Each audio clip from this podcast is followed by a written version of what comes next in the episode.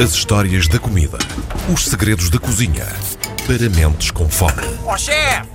Porque o chefe é que sabe.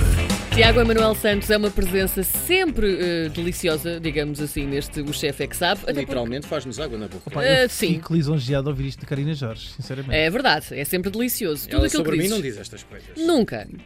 E tu és bacalhau, e tu és E bacalhau. eu sou bacalhau. E eu bacalhau. gosto de bacalhau. Mas hoje não é de bacalhau que falamos. Não. É de outro animal, mais fofinho, saltitante Ai, e delicioso. pobre. Sabes que um dos pobre. grandes problemas deste animal é exatamente esse efeito, o efeito de pet, não é? O efeito doméstico. Pois é. Ah, mas é um dos animais mais incríveis que existe e hoje quis trazer tudo o que sei sobre coelho. Coelho. Eu gosto de coelho. Eu sou daquelas pessoas que de facto comem coelho. Eu já comi coelho e, entretanto, por motivos, deixei de comer coelho. O meu único problema de comer coelho é porque ele corre muito. e foge. não é? Se o apanharem por Pronto. ti.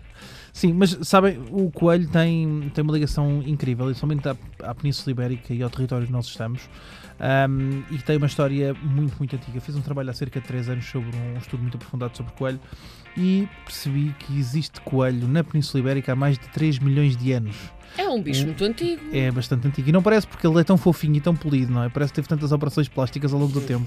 Perfeitinho. Nós estamos habituados a pensar em, em animais com, com muita antiguidade, em crocodilos, não é? Em escamas e garras e dentes compridos. E o coelho é de facto um animal que existe. Há, o, pr- o único- o primeiro fóssil que existe tem 2,5 milhões de anos ah, de uma carcaça de coelho. Portanto, daí conseguimos ter uma, uma indicação muito interessante. Mas existem mais que outras. Por exemplo, vocês, não sei se tinham conhecimento, ah, Espanha, a origem do nome Espanha vem ah, do coelho. É por causa dos coelhos. Os fenícios, quando desembarcaram na Península Ibérica, chamaram, ah, existia uma quantidade exorbitante de coelho e os coelhos eram muito parecidos com uma espécie de marmotas que existia ah, no território dos fenícios, que se chamava Ispaim. E do Ispaim foi ficando o nome do território para Espanha, mais tarde, ou para a Espanha. E a origem do nome nasce exatamente por isso, porque era tanta a abundância desse animal no território que, que ele existia de forma, de forma globalizada. Estamos a falar de mil antes de Cristo, ah, portanto, muito, muito, muito tempo, muito, muito tempo. E hum, o coelho é tão importante que existem registros ah, dos mais diversificados na cultura. Aliás, ele abunda não só nas nossas mesas e infelizmente cada vez menos nas nossas mesas, já vou explicar porque é que é infelizmente, mas abunda muito na nossa mitologia, na nossa cultura. Ah, Por exemplo, uma curiosidade, o primeiro livro que existe sobre uma relação, que aliás dá o nome a lesbianismo, que é, é um livro escrito por um escritor chamado Cátulos de Lesbos, que era um grego, fala ah, num dos seus versículos, fala da importância do coelho e da forma como os coelhos são vistos na disseminação, dizendo que Cassandra, uma das personagens, fornicava tal a coniferosa Península Ibérica. E portanto aí mais uma vez uma referência àquilo que é a propagação da espécie no coelho. E, e porque é que eu estou a falar muito da Península Ibérica e do coelho? Porque é percebermos que historicamente e evolutivamente é uma espécie que esteve sempre muito presente e que de repente desaparece das nossas mesas e que desapare- desaparece de repente dos nossos, dos nossos ah, palatos e das nossas culturas. E cada vez mais, infelizmente. Ah, ele tem uma história interessantíssima, essencialmente selvagem na maior parte do tempo. Em 600 depois de Cristo, ah, Gregório começa a criar uma coisa chamada leporárias, em que criavam pequenas, pequenas espécies de capoeiras, que são leporárias, que fazem reprodução de coelhos ah, e que trocavam os coelhos e eles tornam-se animais de estimação em 1400 na Provença, em França. Ah, aliás, hoje há um estudo muito interessante de um, de um biólogo português chamado Ferrando de Almeida que faz um trabalho sobre uma análise genética a todos os coelhos domésticos que existem e conseguiu chegar à conclusão de que todos os coelhos domésticos que existem hoje têm origem em 14 indivíduos apenas, geneticamente. Que eram esses que estavam lá Que na, esses- na criação? Exatamente, que foram, que foram criados na, na primeira leporária de domesticada na Provéncia. E portanto é extremamente interessante percebermos como é que este animal, que teve mais uma vez muita predominância, continua a desaparecer das nossas, das nossas mesas. É também his- historicamente, religiosamente ligado tanto ao pan-germanismo como até à religião, à religião católica, nós celebramos ah, com este ritual um pouco pagão do ovo da Páscoa com o coelho, que não tem muito a ver com o coelho nem com os ovos, tem muito a ver com o facto de nas tocas dos coelhos ah, surgirem cogumelos que chamam-se que chamam agáricos das moscas, que têm pint, são brancos e têm umas pintas vermelhas. Aliás, é o cogumelo da Alice dos Países das Maravilhas, que é alucinogénico. Sim. Ah, e que parecia que eram ovos que estavam à porta das tocas dos coelhos e surgiu essa associação da caça aos ovos, que era também um sinal de encontrarmos as tocas do coelho, onde havíamos de caçar coelhos e onde íamos ter alimento. E portanto toda a ligação volta-nos ao coelho e à forma como ele existia na nossa alimentação. Ah, simbolicamente era extremamente importante na caça porque as vacas eram para trabalhar no campo, eh, os cavalos exatamente o mesmo, as vacas que não trabalhavam no campo eram para dar leite, carne é que nós comíamos aves, essencialmente galinhas, e aquilo que nós recoletávamos e caçávamos, e o que é que existia abundantemente na Espanha? Coelho. Península Coelho. Ibérica. Havia coelho. E há uma característica interessantíssima que nós ibéricos temos a capacidade de absorver a proteína do coelho melhor do que qualquer outro povo. Ah, para terem um bocadinho de ideia, o ingrediente que nós mais absorvemos proteína por grama é o coelho. Nós absorvemos 96% da proteína do coelho. Mais do que coelho, só insetos. Ok? É a única coisa que tem maior capacidade Ah, proteica. insetos não temos muita tradição, não é? Pelo Não- menos eh, de propósito. De propósito, não, mas de facto. Come-os tu. Aliás, ah, já sabe o que é que é um inseto, não é? O, o inseto é marisco fora do mar. Não, um inseto são oito.